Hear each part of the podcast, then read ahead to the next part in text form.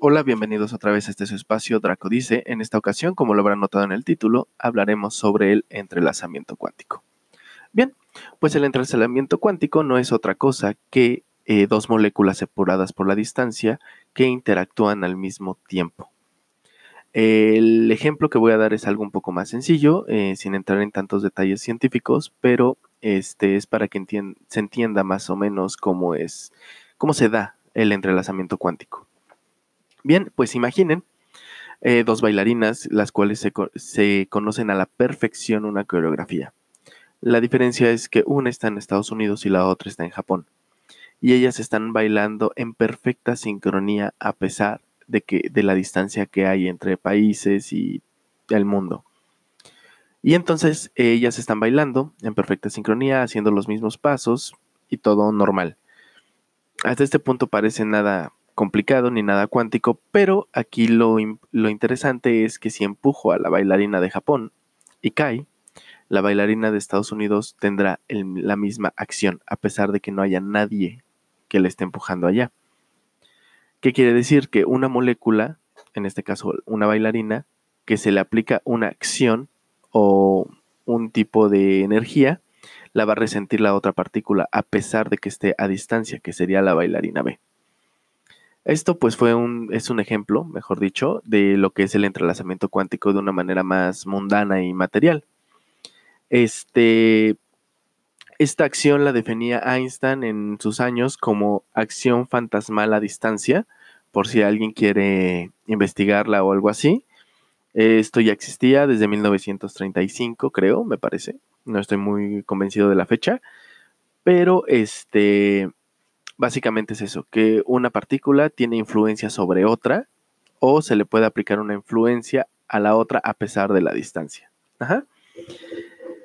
En esta, en esta teoría, pues también aplica la, a la teoría de la desigualdad de Bell, que implica y viola la ley de la localidad, que quiere decir que dos objetos no pueden estar en el mismo lugar al mismo tiempo. En realidad, en este aspecto de la física cuántica y en el, en el entrelazamiento cuántico sí se puede. ¿Qué quiere decir? Que esta partícula o cualquier cosa está superposicionada en el tiempo y en el espacio.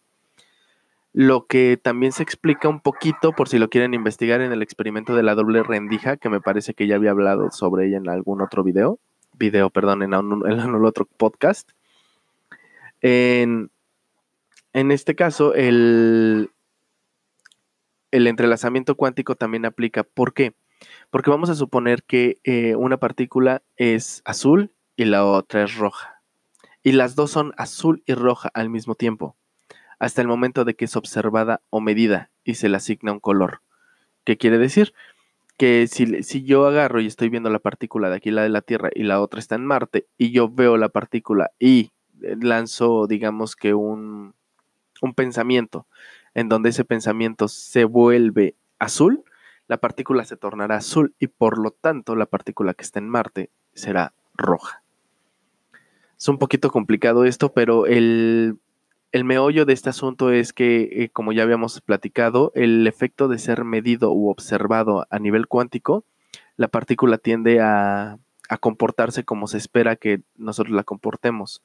¿Por qué? Porque eso es a lo que le llamamos realidad nosotros eh, lanzamos un conjunto de juicios hacia las partículas, aunque no lo hacemos de una manera consciente, para generar la realidad y la realidad colectiva.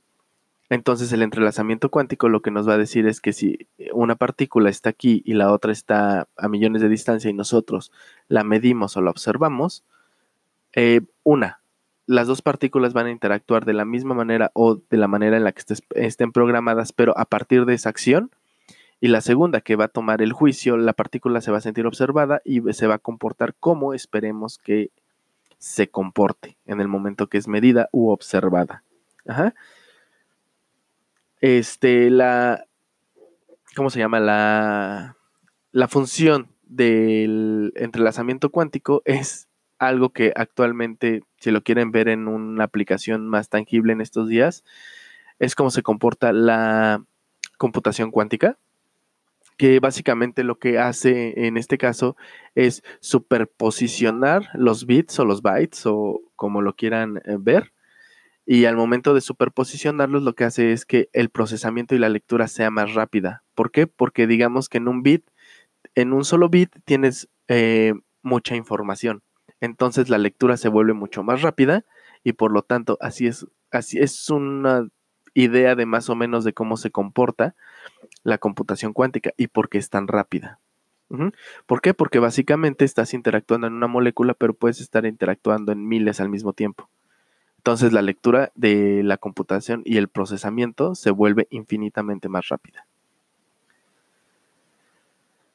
Esto es básicamente lo que ya existe, lo que hay, lo que ustedes pueden buscar en Internet y seguramente lo que van a encontrar. Eh, las partículas en sí, parecería ser que todas las partículas están interconectadas entre sí. Entonces, al momento de que yo este, mando una sentencia o emito un juicio, aunque sea mental, las partículas parece que se reordenan de la manera en la que yo espero que se ordenen. Y así es como podríamos decir que se comporta la realidad. La realidad se comporta con un conjunto de juicios y eso altera todo lo que conocemos. Es más o menos es como funcionan los, las tulpas. Más bien creo que parte de ahí es de cómo funcionan las tulpas. Una creencia colectiva que se convierte en una realidad. Y creo que es por este mismo concepto que al momento de emitir tantos juicios, las partículas empiezan a reorganizar y empiezan a, a moverse de la manera, en una manera en la cual se, de acuerdo a la realidad que conocemos. Ahora, les voy a compartir eh, algo que yo creo que es algo que yo he pensado y creo que más bien no es que haya un entrelazamiento cuántico o que sean dos partículas diferentes. Más bien creo que todo el universo está conformado por una sola partícula, una cuerda, un bosón, mm, ponle la partícula que a ustedes eh, más les guste, Solo imaginen que es una sola bolita, un solo electrón. Y ese electrón está superposicionado en todo el universo. Y como está en todo el universo la misma partícula, entonces simplemente moldea, digamos, que partes de la posición en la que se encuentra. Como, eh, un ejemplo un poco sencillo es, imagínense que ustedes tienen eh, un bote de canicas enorme pero las canicas todas son la misma canica y son iguales, más bien no son iguales, más bien es la misma canica repetida millones de veces en el bote. Cuando ustedes meten la mano al bote de canicas, lo que van a hacer es mover ciertas partículas, más bien ciertas canicas, y esas canicas van a amoldarse a tu mano. Y entonces cuando, pero sin afectar a las otras canicas, o moviéndolas de una manera muy sutil. Pero si lo si partimos del hecho de que es la misma canica, entonces ¿qué quiere decir? Que al ser la misma canica, en el momento que tú metes la mano, todas las canicas van a percibir todo ese movimiento, aunque solo se alteren algunas.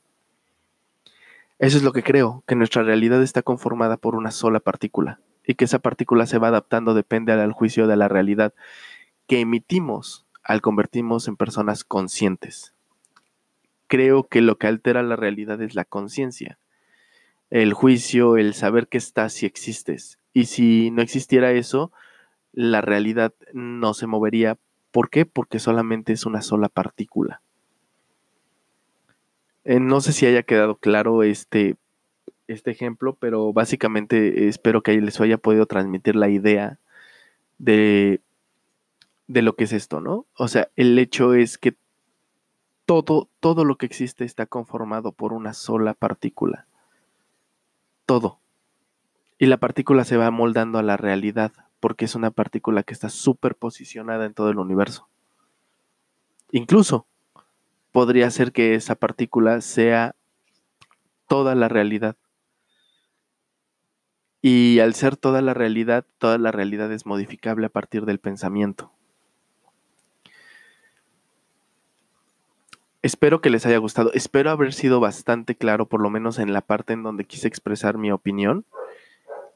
Este, si no había subido podcast o algo así y ustedes estaban en espera de alguno, una disculpa. Eh, porque eh, tuve que hacer, tuve que mudarme de domicilio y pasaron muchas cosas en este lapso de tiempo y por eso no había podido grabar algo, digamos, bastante interesante. Este, trataré de ser ya más constante espero que les haya gustado eh, este podcast y hasta la próxima. Que tengan un excelente día.